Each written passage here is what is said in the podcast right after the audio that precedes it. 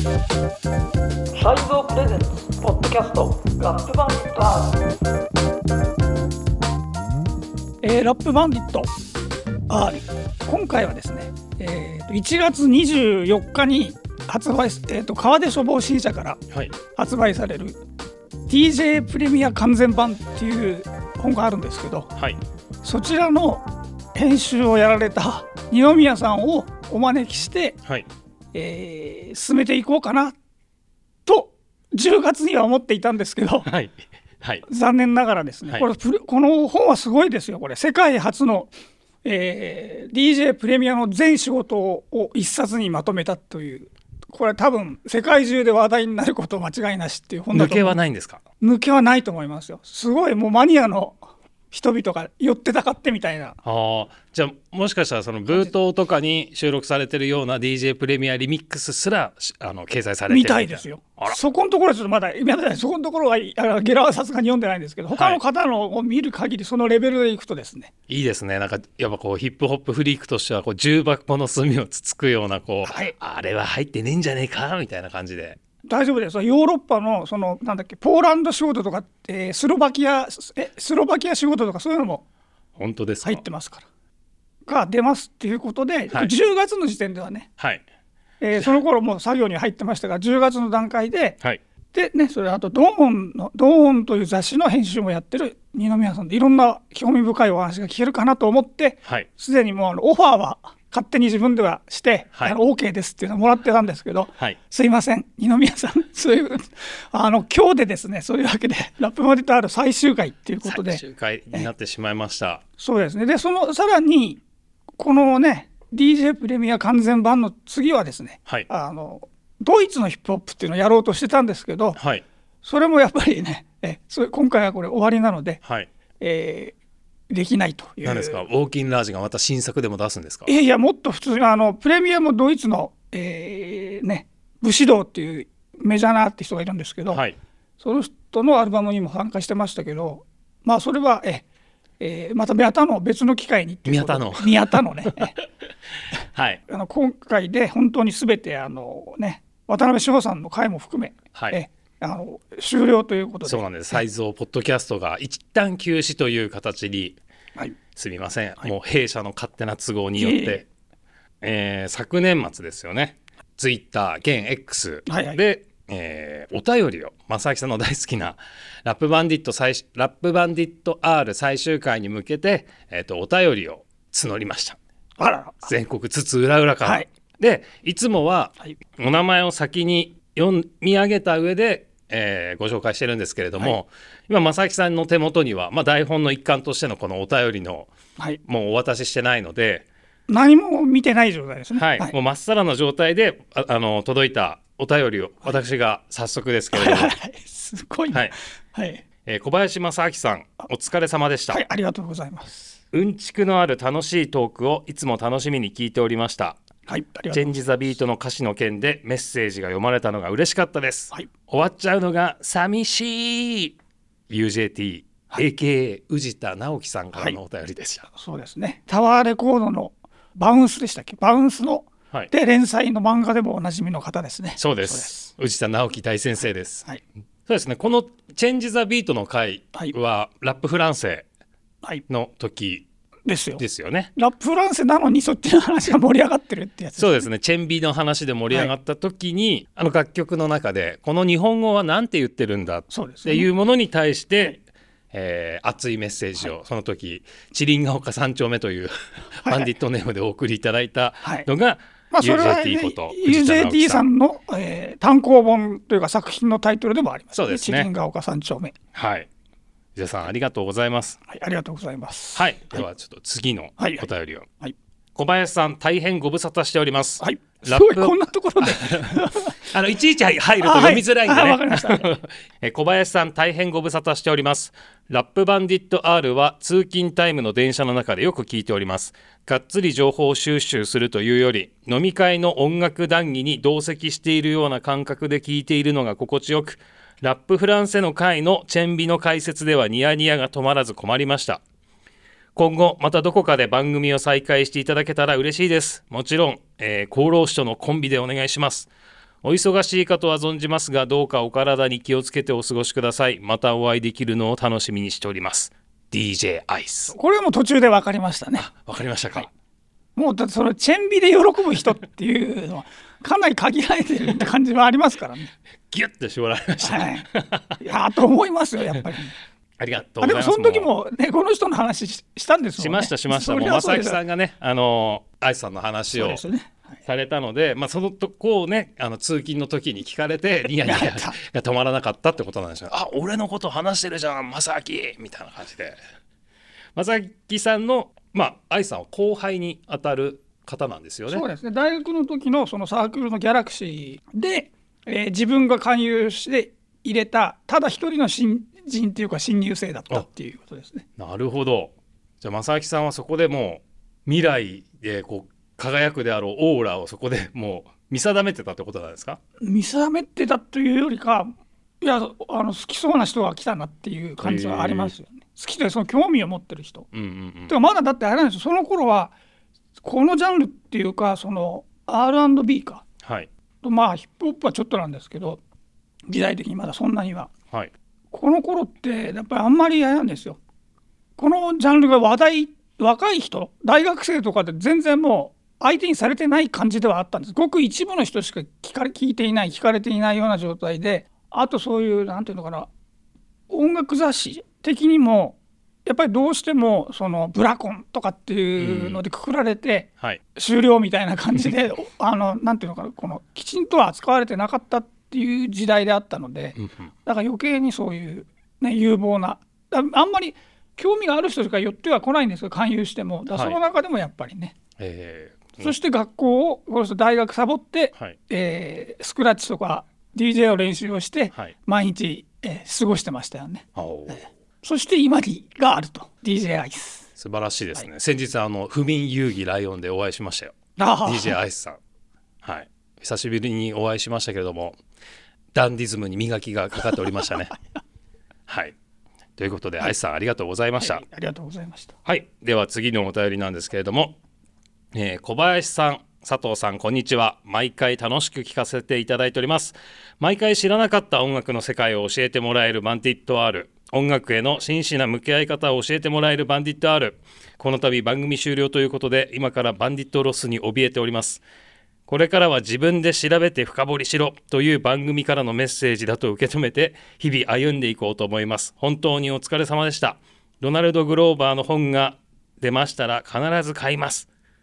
バンディットネーム、エーサップ猫。はいエーサップ猫さん。猫さんもありありがとうございます。大変ありがたいお便りを。こうね、ドナルド・グローバーの本が出ましたら必ず買いまはいすと、ありがとうございます。まだいつ出るのかわからないけれども、で日々もう格闘してますからね。あの結局去年の間には2023年には出ませんでしたね。出ませんというかそれ全部は書き終わってないですねはい。いや、書き終わっこてないっていうかいまだに足してるんですけどね。は はっきり言ってうしまう。ずーっと足して昨日足して、も一昨日も足して足してやってましたけど。すごいです。終わらないですね。もうあの、ガウディとかああいうやつに近い感じですよね。老舗の出汁みたいな風になってきてるってことですよね、もう。あちょっとそういうところあるかもしれないですね。いや、こうのね、あの、猫さんの、エザプ猫さんのお便りの中にもありましたけど、このバンディットロスっていう言葉をね、はい。あの言っていただけるのは何ともありがたい限りでございますね。でもですねそうならないようにちょっと考えようかなと。お。えそういうのを引き起こさないお。方向でですね。まあ、いろいろやり方はありますからね。まあそうですね。はい。まあ、ただこの雰囲気みたいのはちょっと維維持はできないとはなかなかね、はい。この設定でやらない限りはそれは。この設定。いやいやこのね、えー収録している場所とかそういうね、はい。い、ろいろ、まあそうですよね。聞き心地っていうのは大切ですからね。あとまだ喋り心地なんていうのは知らない。喋ってる喋り心地、喋りバイブスですね。そうですね、あい。渋谷の喧騒をはい。抜け道玄坂を上がったところでってはい。感じですからね、はいそうですよ。そういうのも込みですからね。はい。はい。というわけで、えーエサプ猫さん、ありがとうございました。いい。ですよね。ASAP 猫っていうのはその ASAP と猫がの組み合わせがですねまあ、そうですね。にいいですよね。しかも猫は NE-KO ですからね、はい。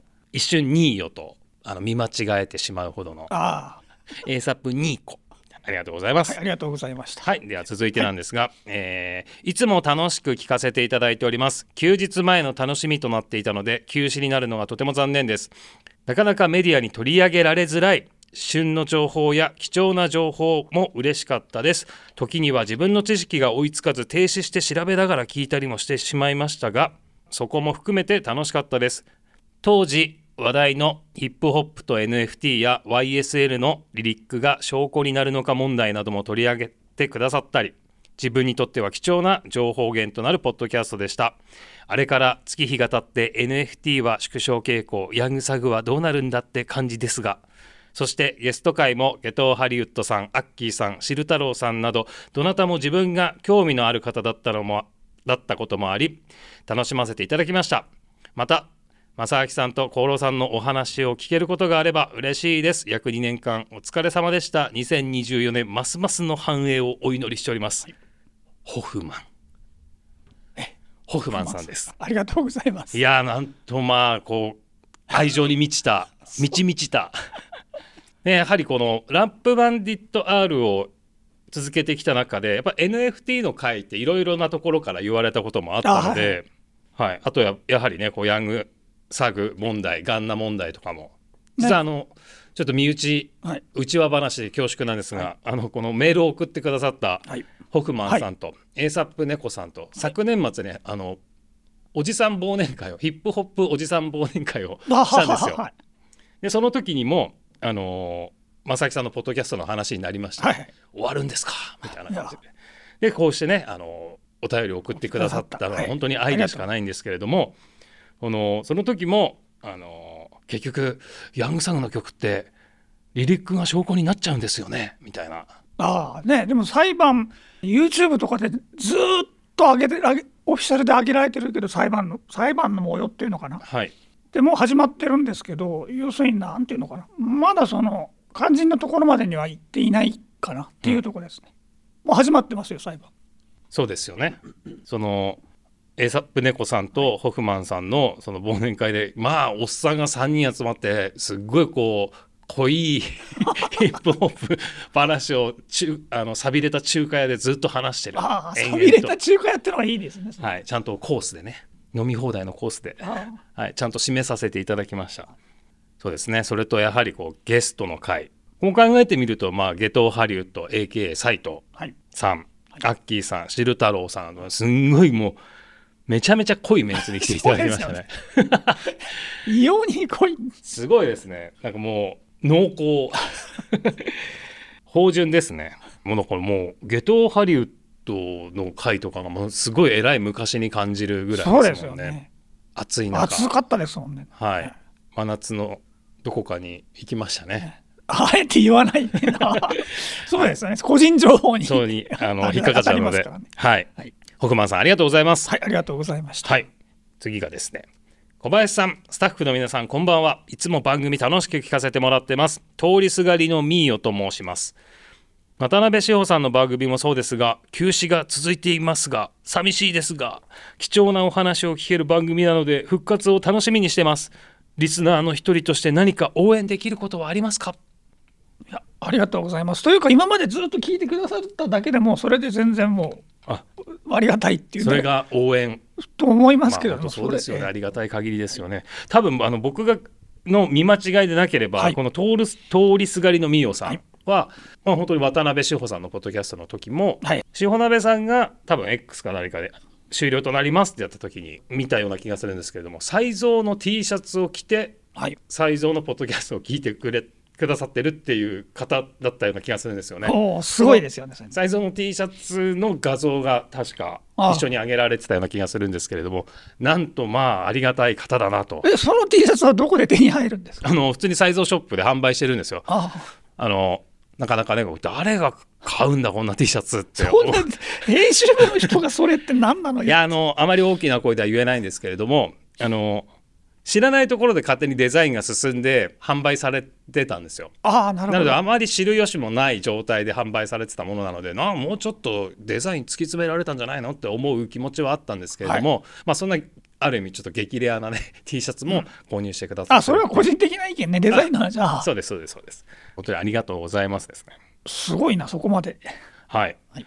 そうですね。やはりこう正木さんの番組は昨年末にその終了報告塩鍋さんはそれに先駆けて、はい。す数週間前にまあ終わりますっていうことは SNS でお伝えしたんですけれども、まあこうしてね渡辺翔さんの番組は終わっちゃうんですか？小林正明さんの番組終わっちゃうんですか？っていう声をねすごいあのわざわざこう DM やメールで送ってくださる方もいたのであそうでした。あ。はい、本当にありがたい限りです。もう特にね、こう正明さんもよく知ってるレコード会社、音楽業界の方とかからは、もう本当にあの正明さんのはい。ああした話を聞けるのはこのポッドキャストだけだからねみたいなことをね言ってくれたりすると非常になんかやった意義を感じますよね。はいそうですね。それは嬉しいですよね。はい、なので、えー、と通りすがりのみおさん、はい。応援できることはありますか？これは小林正明さん曰くずっと聞いてくださっていたことが応援ですということで、はいはいはい、はい。そうですね。はい、また何かどこかでね再開することがあればはい、ぜひという感じで応援お願いしますと。で最後なんですけれども、はじめまして2023年の夏に聞き始めました。ドラマ「アトランタ」にはまり日本ではどう受け止められているのかググったら小林先生の記事にたどり着きそこからポッドキャストにもたどり着きました。最近バンドキャンプでビリー・ウッズにはまりなぜ海外でこんなに支持されているのか曲を聴いたり YouTube のインタビューを聞いてもなかなか理解できなくてジーニアスで歌詞を調べるも想像を絶する難解さで困っていた時に 小林先生のポッドキャストで特集されていたのを発見し改めて小林先生とポッドキャストの凄さを認識しました。こんなにヒップホップの情報に感謝したのは高校生でフロントを読んだ時以来です佐藤さんがフロントに携わっていたのも感慨深いです。だらだら感想を書くのも迷惑でしょうから端的に申しますと、このようなサービスを継続していただくために、私は消費者として何をしたらいいでしょうか。お二人が出版されたものを購入したり、ツイッターでいいねをする程度しかできず、マネタイズに貢献できているとは恥ずかしながら言えません。単なる会社員ですので、大きな仕事を発注することもできません。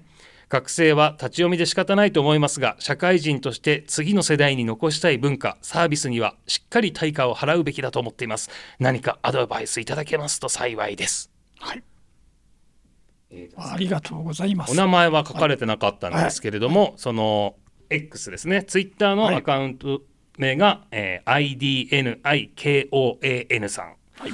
ID ニコアン。井戸ニコアン。そんな あの読み方はちょっとえわからないんですけれども、はい読み方はわからないですけどわかります。はいありがとうございます。いやなんとどの方かはね胸熱な内容のはいお便りですね。でまあありますよねこの社会人として次の世代に残したい文はいは化サービスにはしっかり対価を払うべきだと思います。すごい僕もすごいこうすああ分かるなっていう気持ちあるんですけど、はいとはいええどうなんですか？あの、まあ、インスタグラムやはい。X とかも、まあ、ただでやってるわけじゃないですか。はい。まあ、きちんとね世の中的にもう確固たるプラットフォームになってるわけじゃないですかもうはい。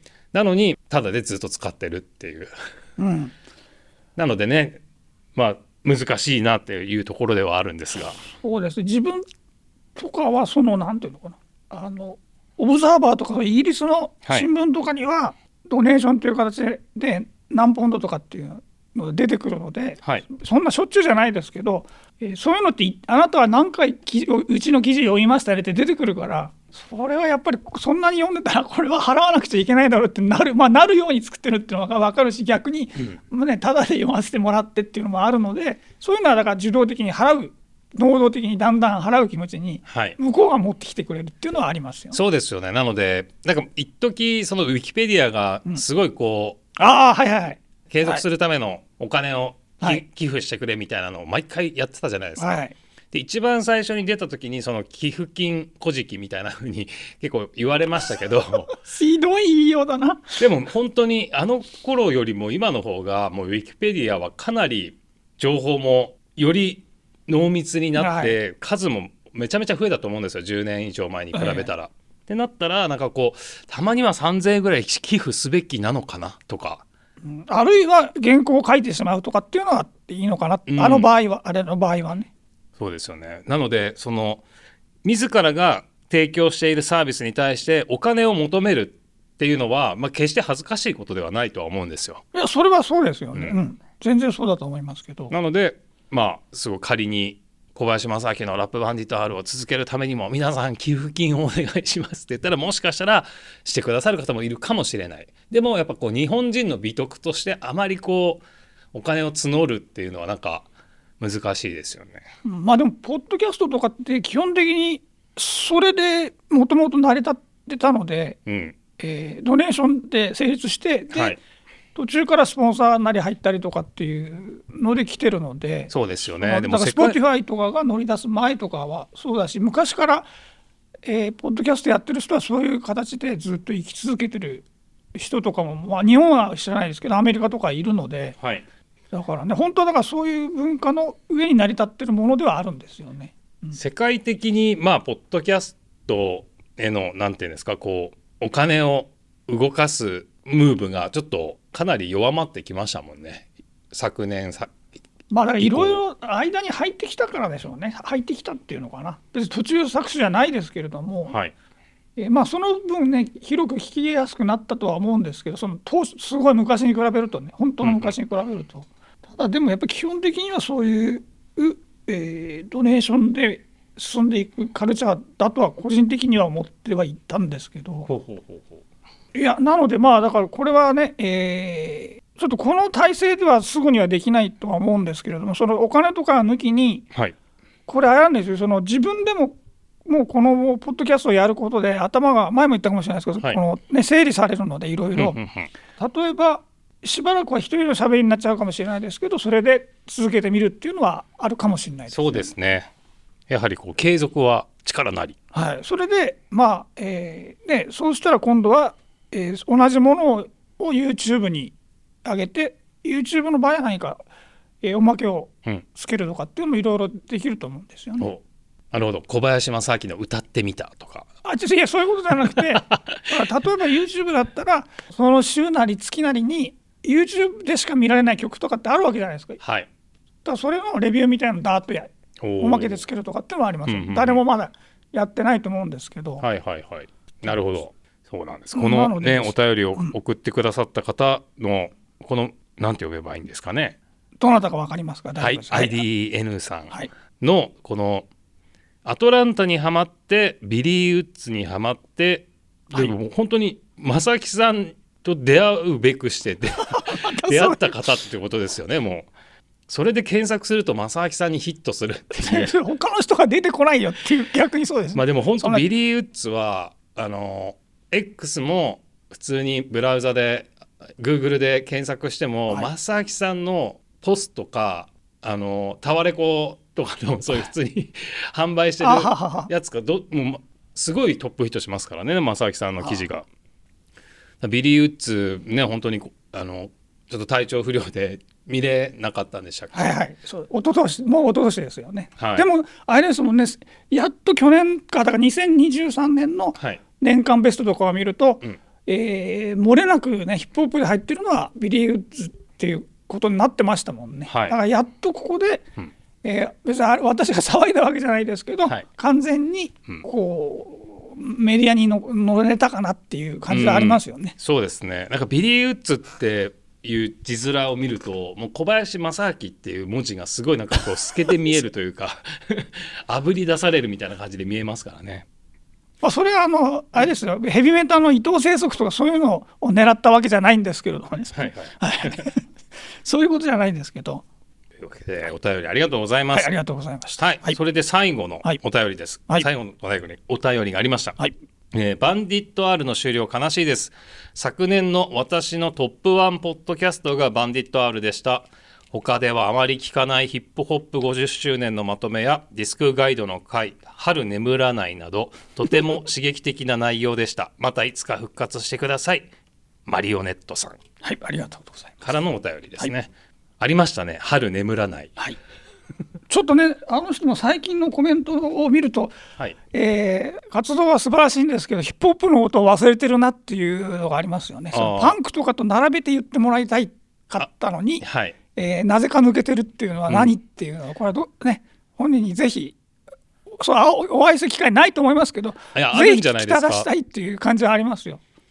僕ちょっと一まだ。言つつけるぐらいいいじゃないですかっていう。やっやってましたよねっていう。やってましたって言い方になっちゃうんですけどね。宇野これさんとバトルして以降ちょっと忘れてましたね。結局あれってどういうふうに落ち着いたんですか？わからないです。そうあんまりそういうのは興味がないっていうか。そういうそういう争いは。まあ、あんまりあんまりとかほとほぼ興味がないっていうやはいはいつですよね、はい、いやもうやはりねこう SNS が盛んになってくればくるほどもう知らないところでいろいろビーフが起きてるじゃないですか。あの僕はヒップホップのビーフが起きるたびであ、まあ、こことここかとかあこんなところでもあまりこう表には目立ってないけれどもだずっとネチネチやってるなっていうのも見つけたりするんですけれども。見つけたりする。はい。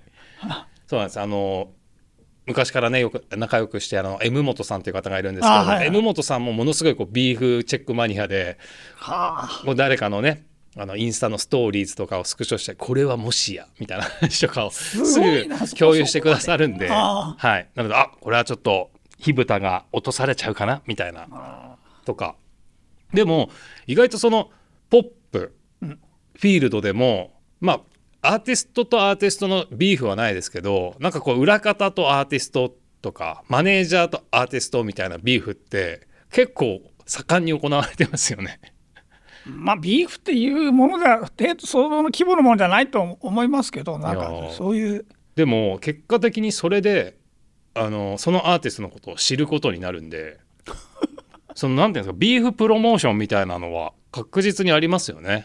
どうなんだろう。もうでもそれもあんまりあれなんじゃないのかな。そんなに。だから昨年ぐらいですかね。昨年末ぐらいにあの佐藤萌歌というシンガーソングライターがいてなんか彼女のマネージャーさんなんですかね、はい。その裏方の人が佐藤萌歌を訴えるみたいな感じでこう SNS で、まあ、特にノートですね。ノートにすっごいこう時系列をちかなりの長文で書いててで結構知ってる登場人物が出てくるので思わずこう見読み入ってしまうみたいな。はで結果的に佐藤萌歌の曲も聴いてあこれ結構いいじゃん。